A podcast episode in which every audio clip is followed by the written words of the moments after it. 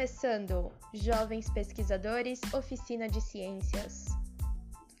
O podcast de hoje eu vou fazer uma breve apresentação e, além de, claro, perguntar um pouco sobre vocês. E não para por aí. Nós também vamos ter muitos desafios ao longo dos podcasts publicados por aqui. Vamos começar?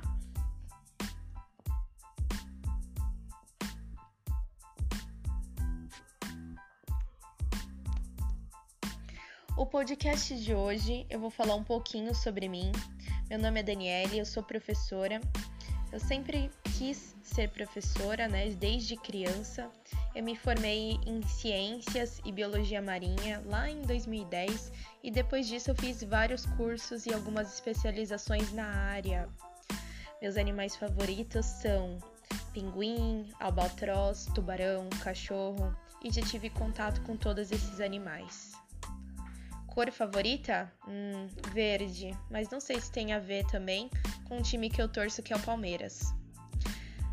Coisas que eu mais amo fazer, eu gosto de ministrar aulas de ciências, de preferência as aulas práticas, né? Eu gosto de ver os alunos podendo manusear os instrumentos de laboratório, poder observar os procedimentos, e lógico que eu também gosto de passear, mas lockdown por enquanto não dá. O que eu mais sinto falta é minha, na verdade nunca imaginei que na minha vida poderia ter falta é de ir para a escola, de ter o contato com os alunos, de conversar, de explicar, de criar projetos junto com os alunos, de fazer o lançamento lá na praia. Gosto muito das aulas dinâmicas, lemos todos os e os alunos, né, que já me conhecem sabem que em sala de aula todo mês tem o dia do desafio. Eu espero sinceramente que logo possamos estar juntos e seguros.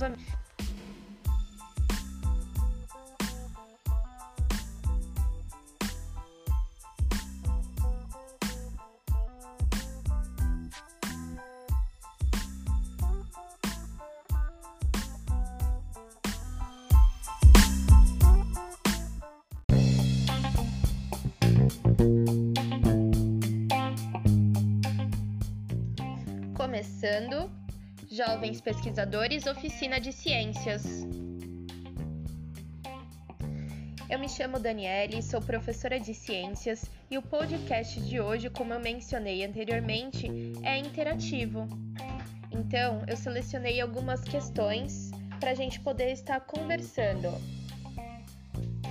Para a gente começar, eu retirei um trecho de um livro que eu amo. Esse livro se chama Alice no País das Maravilhas. Ele se refere aos nossos objetivos, escolhas e caminhos.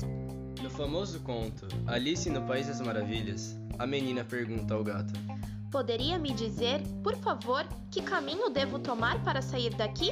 Isso depende bastante. Aonde você quer chegar? disse o gato. O lugar não importa muito.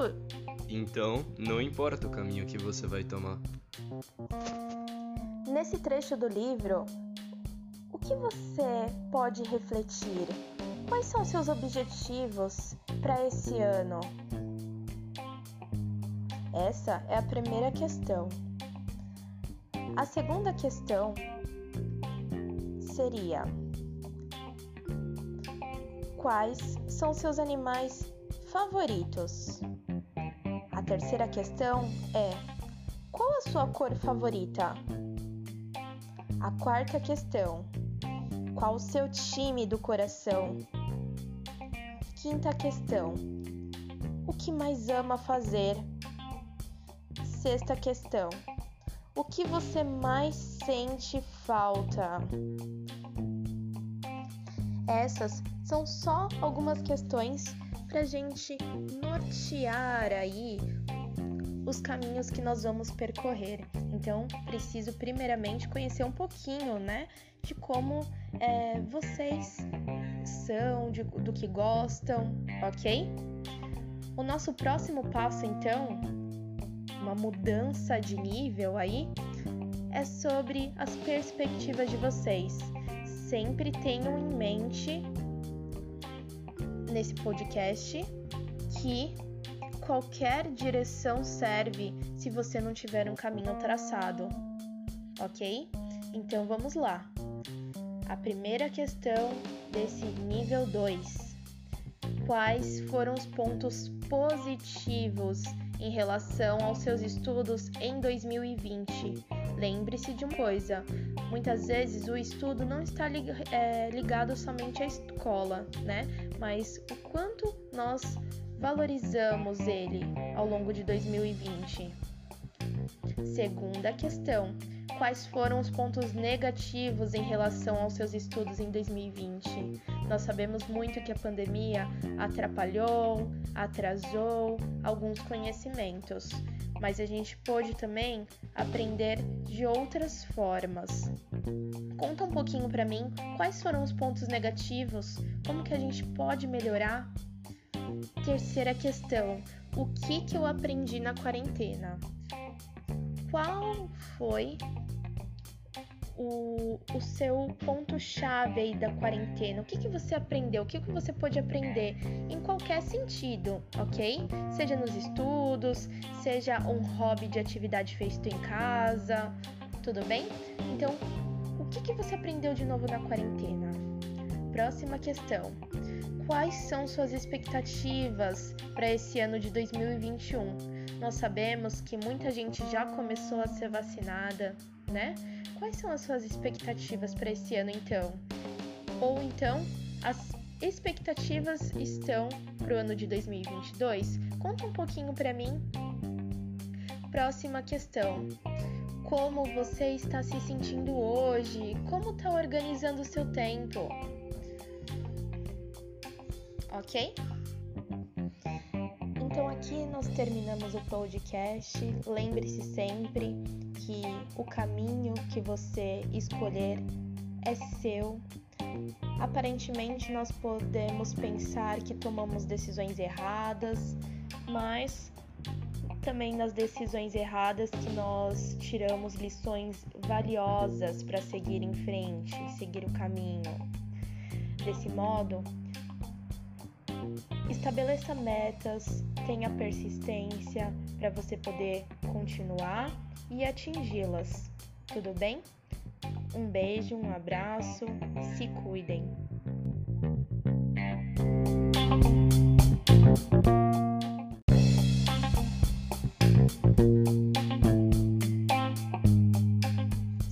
Começando, jovens pesquisadores, oficina de ciências. Olá, eu sou Daniele, professora de ciências, e hoje nós vamos começar os conteúdos sobre máquinas simples. As máquinas simples são ferramentas ou instrumentos que facilitam o trabalho e execução de tarefas do nosso dia a dia.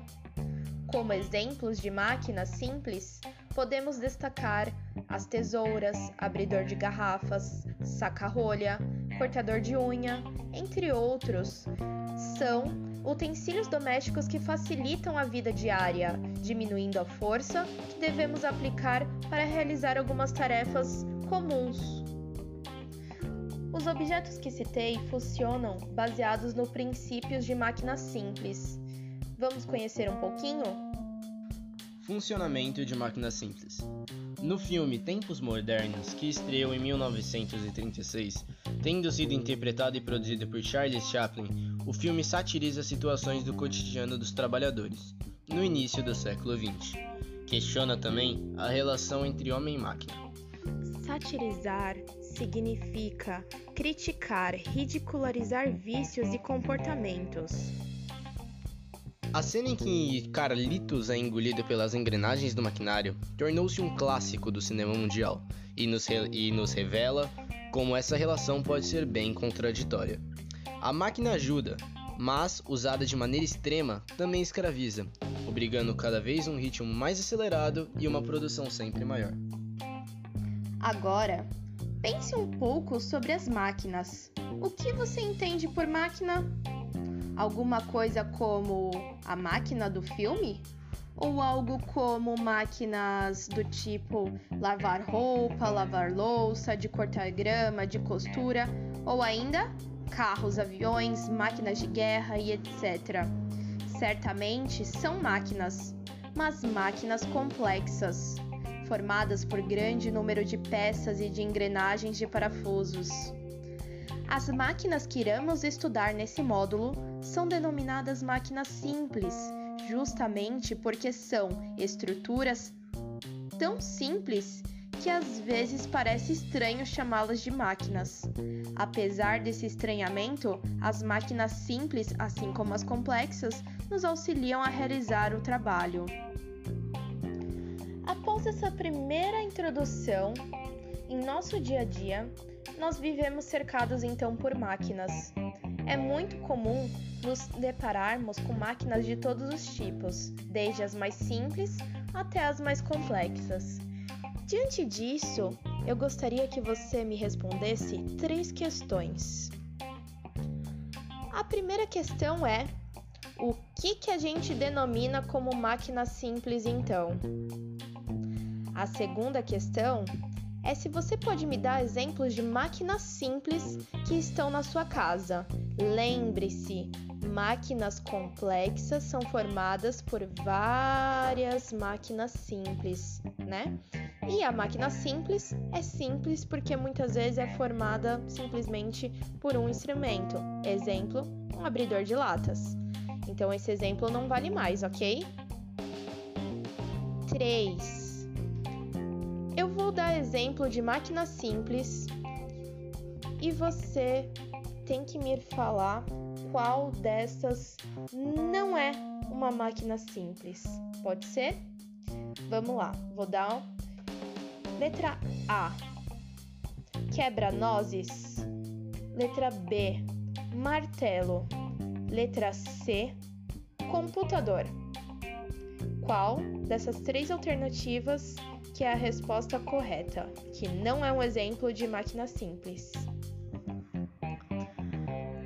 Agora, pensando no seu cotidiano, você tem que inventar uma máquina simples que possa te auxiliar em alguma tarefa do dia a dia.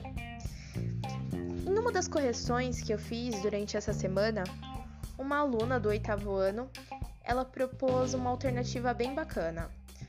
Então, essa alternativa, na verdade, ajudaria em duas etapas, né? Bom, ela criou, inventou um instrumento, uma máquina simples, que seria um pote com tampa. Só que esse pote com tampa, na hora que o cachorrinho de rua passasse, ele apertava com a sua patinha e a tampa abria. Ele poderia beber água ali e a tampa fechava quando ele fosse embora. Ela pensou nessa solução é, em virtude do número de casos aí de proliferação de mosquitos, por exemplo. Então, o pote não estaria exposto. O que você poderia inventar no seu cotidiano? Lembre-se que para essa questão é uma máquina simples, ok? Fico aguardando então a sua resposta. Um beijo, um abraço, até mais.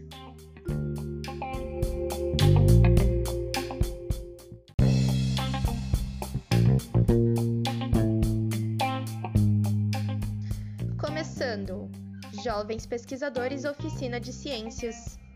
Olá, eu sou Daniele, professora de Ciências, e hoje no nosso podcast nós vamos continuar estudando sobre máquinas simples. Máquinas simples que facilitam o dia a dia.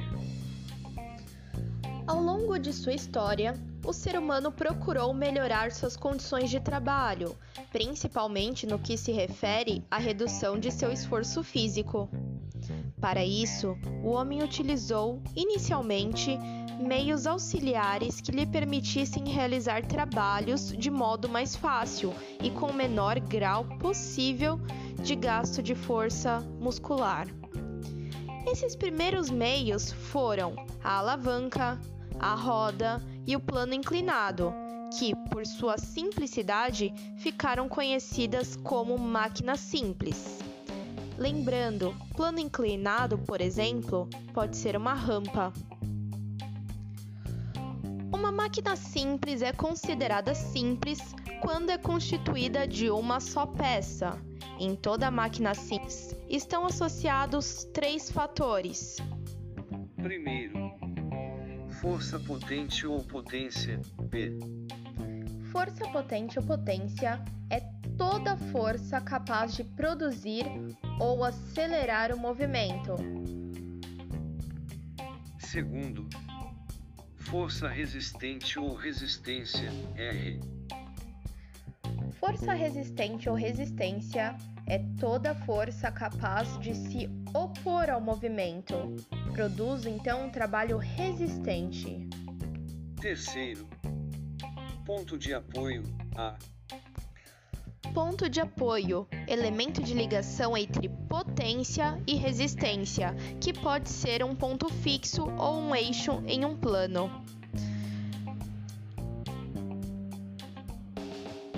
Agora nós vamos conhecer um pouquinho sobre as máquinas simples.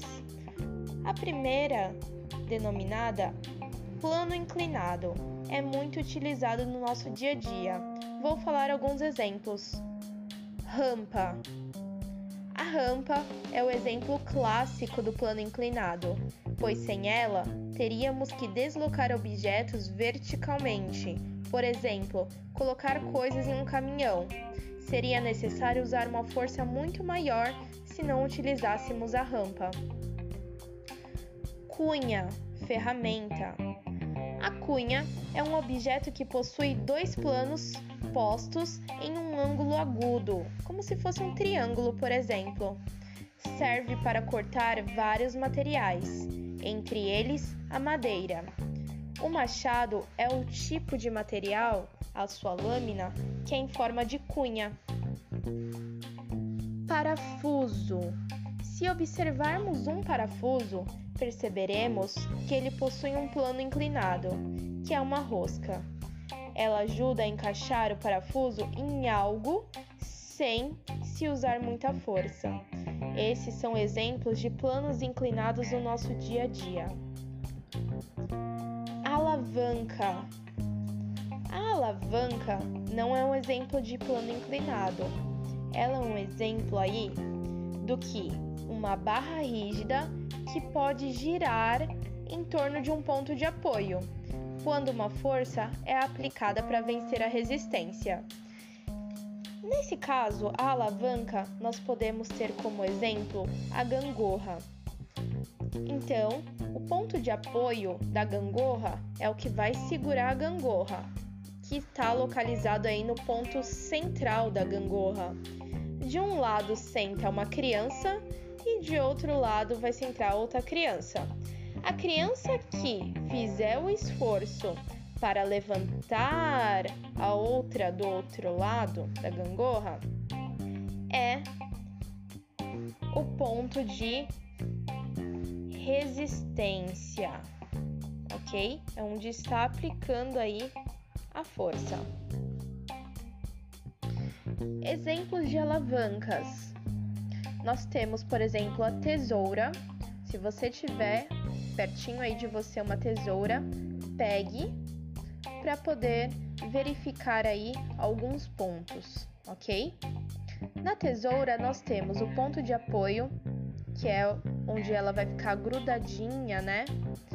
O ponto central aí dela, que é o ponto então de apoio. A parte da lâmina que vai cortar é a parte de resistência, e a parte de segurar é a parte onde nós vamos colocar os dedos, né, para exercer o movimento, é a força.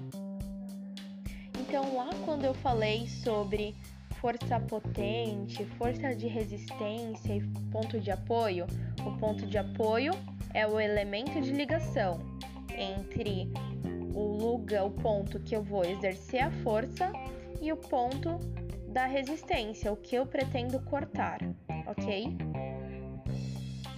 Um quebra-nozes, por exemplo, ele tem o ponto de apoio em uma extremidade. O nós vai ficar ao meio como ponto de resistência e eu vou aplicar a força na outra extremidade. Tudo bem? Outro exemplo, por exemplo, é o pegador de macarrão. Eu tenho ponto de apoio então na extremidade, igual quebra-nozes, porém eu aplico a minha força no pegador de macarrão no meio e a minha resistência, né, que é a parte onde se pega o macarrão, fica na outra extremidade. Nós classificamos esses tipos de alavancas. A que tem o ponto de apoio ao meio se chama interfixa, como é no caso da tesoura.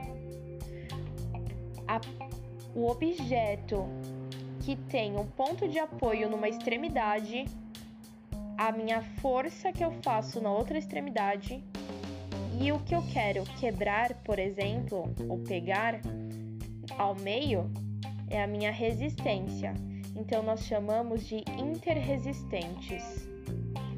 E nós temos então a terceira classificação das alavancas, que eu tenho o meu ponto de apoio, que é onde eu vou é o, elemento de ligação, o ponto de força que eu aplico ao meio e aonde eu vou pegar então na outra extremidade, que é interpotente. Nós também temos uma outra categoria que são as roldanas. Roldanas ou polias. A roldana ou polia, ela vai facilitar a realização de um esforço para mudar a direção da força que seria necessária. Nesse caso, a força necessária para equilibrar o corpo vai ser igual à força realizada pela pessoa. Entretanto, para levantar a carga, temos que puxar para baixo, o que facilita o trabalho. No caso das roldanas e polias, elas são instrumentos que nós penduramos em um ponto mais alto e elas giram então, eu posso, por exemplo, amarrar uma caixa, se essa caixa for muito pesada, colocar uma corda então em volta dessa caixa, amarrar essa caixa sobre a roldana, né, ou polia, e puxar. Esse giro da roldana e da polia, ela vai facilitar o meu trabalho, vai minimizar então como se fosse o peso da caixa, ok? Agora nós vamos fazer alguns exercícios. Bom, eu gostaria primeiramente que você pudesse me dar exemplos de algumas máquinas simples. Então, eu vou ler a frase e você vai me dizer se é verdade ou se é mentira, se é falsa, ok? As máquinas simples fundamentais são plano inclinado, alavanca e o carro? As máquinas simples fundamentais são alavanca, roda e plano inclinado? Ou as máquinas simples são a roda, computador e alavanca? Qual dessas três frases são falsas e verdadeiras.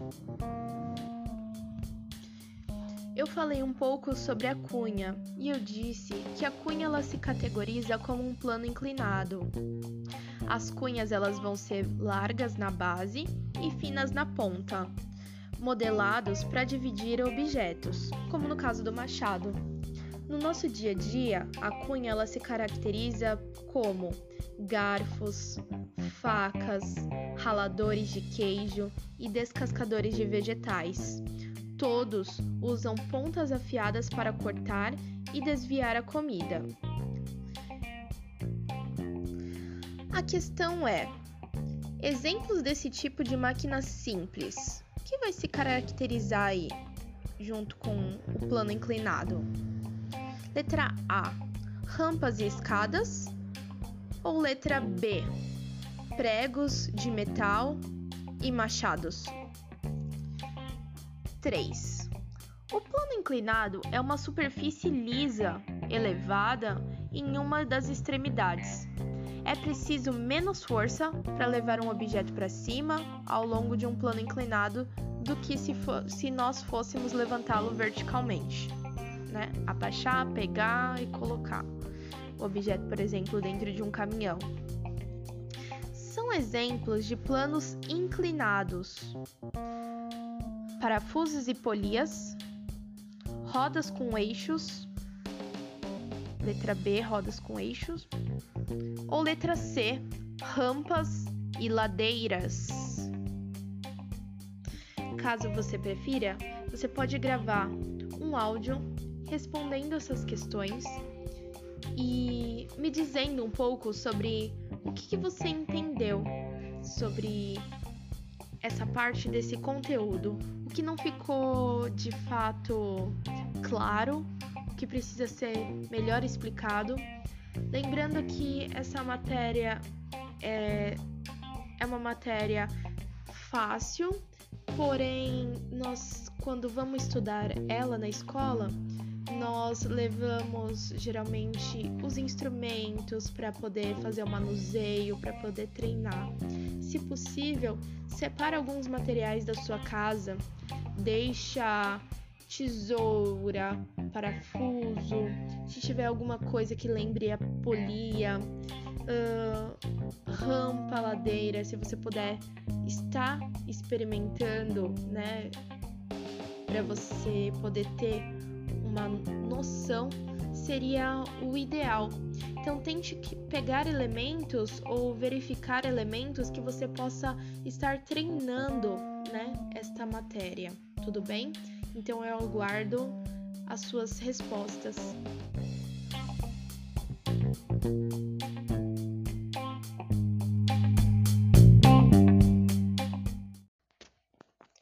O título de hoje da aula é calor, temperatura e sensação térmica. Nas semanas anteriores, nós falamos sobre máquinas simples e máquinas a vapor, e agora a gente vai dedicar o nosso tempo entendendo um pouquinho melhor o que, que significa calor e temperatura. Bom, o que, que é temperatura? Quando a gente estuda né, a gente descobre o um seguinte, que as substâncias elas são constituídas por partículas. Essas partículas estão em constante movimento, e esse movimento é chamado de agitação térmica. Então, o movimento das partículas se chama agitação térmica. Nos sólidos, essa agitação é como uma vibração. Nos líquidos e nos gases, as partículas elas se movem livremente. Um corpo ele vai apresentar uma maior temperatura quando as suas partículas estão mais agitadas, ou seja, elas têm mais energia cinética, então elas se movem mais, então estão sempre em constante movimento. A temperatura ela é uma grandeza física que vai caracterizar o grau de agitação das partículas de um corpo e, portanto, está relacionada à energia cinética dessas partículas. Podemos definir a energia térmica como a soma das energias cinéticas de todas as partículas de um corpo. Então, aí nós temos dois conceitos: energia cinética, que vai se caracterizar pelo grau de agitação das partículas, e a energia térmica, que vai se caracterizar pela somatória das partículas cinéticas, do movimento das partículas cinéticas. O que é calor? Bom, então agora a gente vai falar um pouquinho sobre o conceito do calor. Calor é a energia térmica, então energia térmica é a somatória das energias cinéticas, que estão em constante agitação né, nas partículas de um corpo, ok? Então, calor é energia térmica transferida de um corpo para o outro. Calor é energia térmica transferida de um corpo, de um corpo para o outro. Essa transferência sempre ocorre do corpo com mais energia, ou energia térmica, ou seja, aquele corpo que tem maior temperatura ou mais quente, para o corpo com menos energia térmica, ou seja, para o corpo que tem menor temperatura, para o corpo que está mais frio. A transferência de energia térmica de um corpo para o outro acontece até os dois ficarem com a mesma temperatura. Quando os dois ficam com a mesma temperatura, nós temos aí um novo conceito: equilíbrio térmico. Então, equilíbrio térmico vai ser quando os corpos estiverem na mesma temperatura. Como o calor é energia, a sua unidade no sistema internacional é o joule. Então, toda vez que a gente for, né, usar unidade de medida é, com o calor, a gente vai ter a unidade de medida aí em joule, ok? Então, para a gente poder medir comprimento, a gente usa centímetros. Para a gente poder definir massa, né? A gente usa aí o kg, né? O quilo, quilograma ou grama. E o calor é o joule, que é formado aí pela letra J, ok? Sensação térmica. Então, a gente vai estudar agora o conceito de sensação térmica. Em um mesmo ambiente, diferentes pessoas podem experimentar sensações térmicas distintas, pois a sensibilidade para o quente e para o frio vai variar de pessoa para pessoa. É muito engraçado. Hoje, por exemplo, está é, um dia chuvoso e durante a noite eu fiquei com bastante frio. Porém, meus filhos eles estavam com calor, né? Então depende muito da pessoa, da sensibilidade de cada pessoa. Aqui você também pode ter um, uma experiência na sua casa. Você pode ver qual a sensação térmica é, das pessoas que moram com você que, que eles estão sentindo no dia de hoje? Tá mais frio, tá mais calor? O que, que você tá sentindo, ok? Então, dá uma verificada aí para a gente poder ter essa experiência e essa curiosidade. O sentido do tato possibilita essa análise qualitativa da temperatura, ou seja, vai permitir dizer se um corpo está mais quente ou está mais frio que o outro o tato não possibilita determinar com exatidão a temperatura. Para isso, usamos um termômetro. É como a gente né, disse aí anteriormente, vai variar de pessoa para pessoa. Então, não tem como determinar uma temperatura exata. É, depende muito da sua sensibilidade. O tato, ele é um dos órgãos, né, dos cinco sentidos sensoriais aí, né, de, entre olfato, visão, audição, paladar. O tato é o único sentido que a gente pode é, sentir, né, o, no corpo inteiro, né? E ele é um, é um dos sentidos mais importantes e mais especiais, ok? E assim, o, esse sentido, o tato, ele é tão importante que ele se mantém atento, né? Permanentemente atento, mesmo no período que a gente está dormindo. Então, uma variação brusca de temperatura ou uma sensação é, na pele, a gente acaba é, acordando, né? O tato ele vai funcionar aí como um guarda do sono, então, é, nós temos também algumas doenças que podem afetar o tato. É, toda vez que estiver ligado a esse sentido, nós sempre devemos procurar ajuda médica, porque por ele ser um, um órgão do sentido muito importante, né? Nas variações, na sua sensibilidade, né? Em um, um outro modo de ler o mundo, né? É, a gente precisa cuidar, porque senão a gente pode acabar sofrendo algumas consequências. Então, por exemplo, um, uma pessoa cozinhando, né?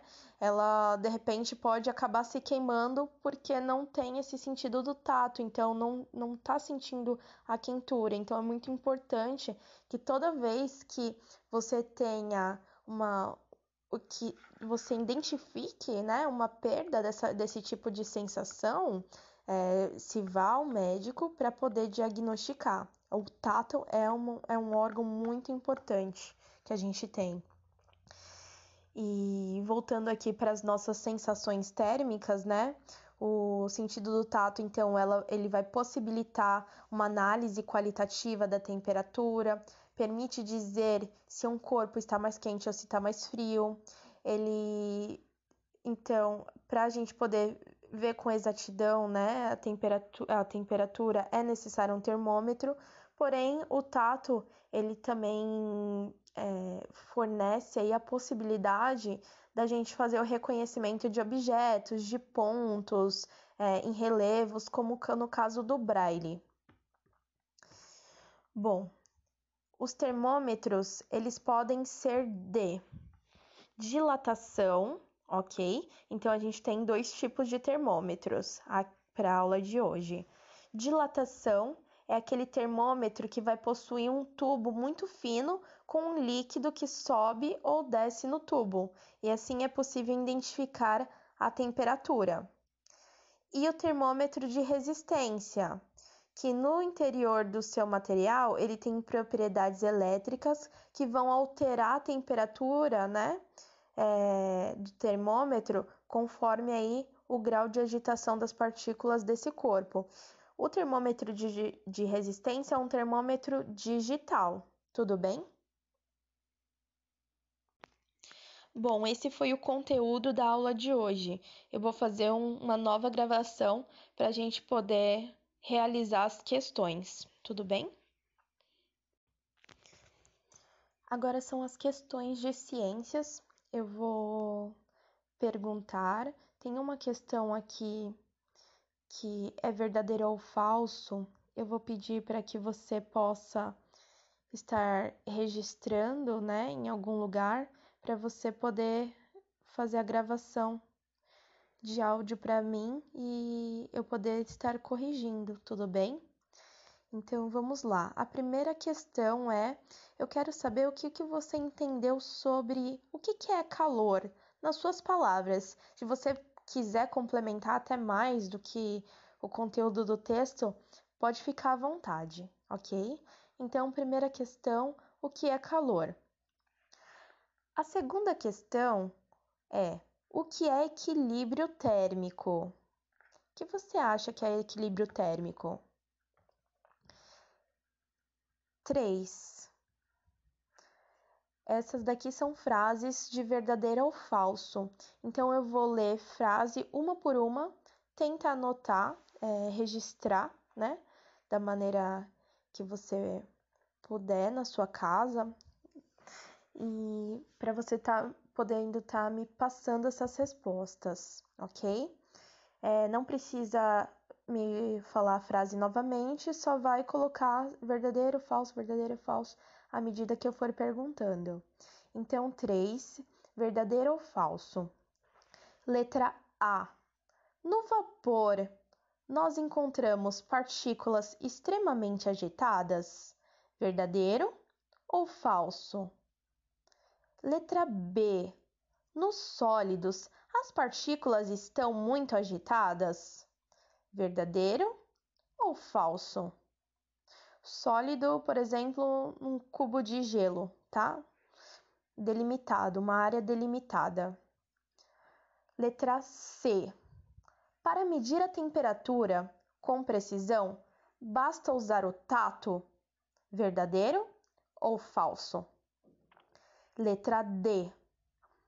Nas substâncias líquidas, as partículas vibram? Verdadeiro ou falso? Letra E. Energia térmica é a soma das energias cinéticas de todas as partículas de aero ou falso? Joule, letra F, desculpa. Joule é a unidade de medida do calor? Verdadeiro ou falso? Então, essas são as questões da atividade de ciências. Ao total são oito, então a pontuação é 8, ok? 8 pontos aí. É, à medida que você for fazendo, você pode regravar para mim, ou gravar os áudios para mim, para eu estar tá anotando aqui na sua planilha, tudo bem? Um bom dia para você, até a próxima